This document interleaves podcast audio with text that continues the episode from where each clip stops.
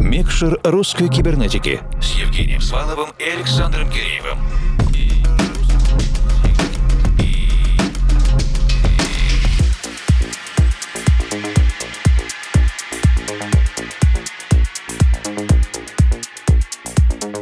Доброй ночи, дорогие друзья. Второй кибернетический час в эфире этой недели наш диджейский спецпроект «Микшер». Евгений Свалов, Формал и Александр Киреев ведут «Микшер» русской кибернетики. И на этой неделе мы продолжаем замечательную традицию полностью авторских, продюсерских, гостевых миксов благодаря Виктору Трухину, он же Prolaction. Виктор – диджей и саунд-продюсер родом из Забайкалья, а если еще точнее, города Читы. Авторские треки и ремиксы Production есть в каталогах таких известных издательств, как Black Hole, российских Intricate Records и Skytop, а также Emergent, Spirit Soul, Deep Strips и других. Творческий псевдоним Production можно достаточно часто видеть в сотнях лучших композиций по версии версии, пожалуй,